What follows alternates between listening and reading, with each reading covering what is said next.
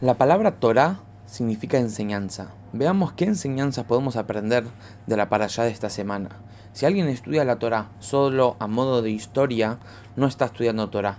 Torah es cuando la persona puede ver y descubrir qué enseñanzas uno puede retirar de los diferentes textos de la para allá semanal. Jacob termina de vivir 20 años en la casa de su suegro, Labán, y sale en búsqueda de su hermano Isab antes de encontrarlo, envía ángeles con regalos para ver cuál es su situación. Esav, años anteriores, se había enojado con Jacob porque se anticipó y recibió la bendición de su padre Isaac. Y Esav lo quería matar.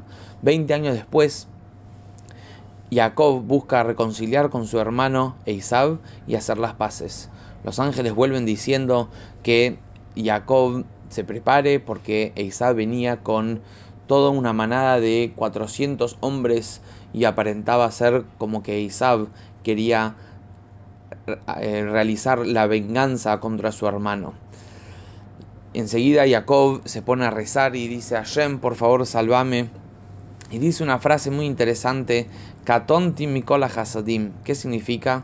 Jacob pensaba que ya no era meritorio para ningún otro ninguna otra señal de bondad de Hashem, porque ya que Dios le mostró tantas bondades, Jacob reconocía todo eso y eso lo hacía pensar como que si ya tenía había cumplido con todo lo que él se merecía. Jacob nunca pensaba que él merecía más, él siempre pensaba al contrario, que él estaba siempre en deuda con Dios.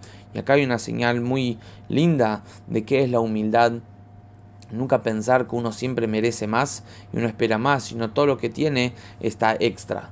Termina de rezar, se levanta la mañana, Jacob emprende camino, prepara el campamento y su gente para el encuentro con Eisab.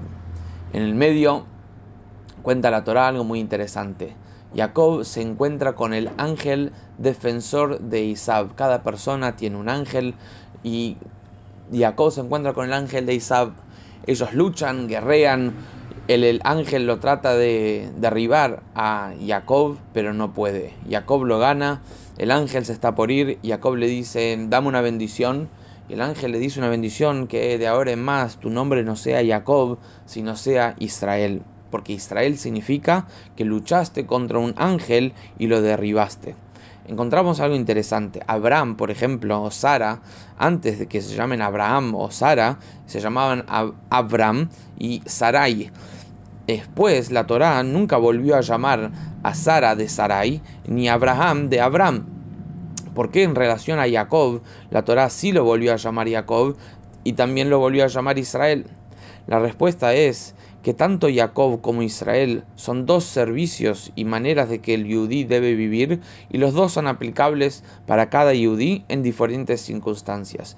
Jacob significa talón. Jacob nació agarrado del talón de Isab. Significa que Jacob representa al yudí que está conectado con el talón, con las cuestiones mundanas. Entonces, en esas cuestiones mundanas hay desafíos y hay impedimentos y hay momentos oscuros. Y ahí Jacob es cuando tiene que lidiar con esas cosas y encontrar divinidad mismo en los momentos oscuros y en las circunstancias que tiene contacto con lo mundano. Israel, en cambio, habla de otra realidad del Yehudi habla del Yehudi cuando no entra en contacto con lo mundano, sino está más allá de lo mundano, como en este caso Israel, Jacob superó y mismo ganó al ángel de Isab. Representa al Yehudi como por ejemplo en un estado de Shabbat, cuando no entra en contacto con lo mundano y está solo en contacto con la espiritualidad. Y así es cada día. Hay días que somos más Israel, hay días que somos más Jacob, hay momentos del día que somos más Israel, por ejemplo, cuando uno se levanta a la mañana y reza, se pone tefilín, dice el Shema, eso es un momento de Israel, de desconexión. Después uno entra en contacto con lo mundano. Eso es más el trato de Jacob. Bueno, se encuentra Jacob con Eisab Jacob le muestra a toda su familia, a todos sus hijos, cómo creció, cómo cambió, y esto causó en Isab compasión y no le hizo. Jacob tenía muchos regalos para darle a su hermano Isab. Cuando se lo da, le dice a Isab, no hace falta, yo ya tengo mucho, quédatelos vos. Jacob le responde, no, mi querido hermano, yo ya tengo todo. Y acá hay una visión totalmente distinta de cómo uno encara a las cuestiones eh, que, y las pertenencias que uno tiene. Esa veía como que nada era suficiente. Él dijo, yo tengo mucho. Mucho es nunca suficiente. En cambio, Jacob dijo, yo ya tengo todo. Que puede ser que era poco, pero para él era todo. Y estas son dos visiones muy interesantes de cómo uno puede ver todas las pertenencias y beneficios que uno tiene en la vida. Luego se separan y dice que Jacob establece casas para su familia y cabaña para sus ganados. Y acá hay un mensaje muy interesante también. Jacob, primero de todo, decidió establecer una casa. Prioridades. Para él, lo prioridad era su familia y sus valores y su espacio donde él podía estudiar.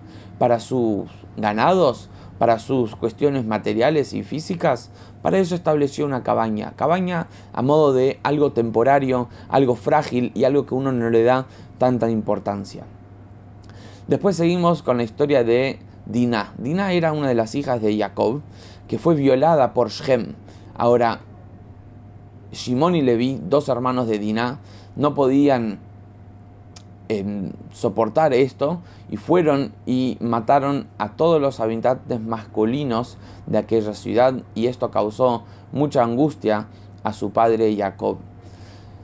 Rachel, la esposa preferida, llamada de Jacob, ya había tenido a Yosef, a un hijo, y ahora nace Binyamin. Y una vez que nace Binyamin, ella fallece y es la única de las cuatro matriarcas que no está enterrada en Hebrón, donde ahí están todos los patriarcas y matriarcas, sino ella está enterrada en Betlehem. Betlehem es en el medio del camino. Y ahí Rachel estaba dispuesta a no estar junto con el resto de las matriarcas para que cuando el pueblo judío más adelante en la historia necesite de un lugar donde rezar, donde llorar y donde recibir consuelo, ella iba a estar ahí en el medio del camino para el pueblo judío. Esta es una señal muy grande y muy linda de la fuerza de, de Rachel para fortalecer al pueblo judío nombra muy interesante a pesar de todas las acciones y, negativas de Isab, la Torá entra en detalle de quién eran los hijos y todas las descendencias y al final nos cuenta que Yitzhak muere a los 180 años y es enterrado junto con el resto de los patriarcas en Hebrón. Shabbat Shalom.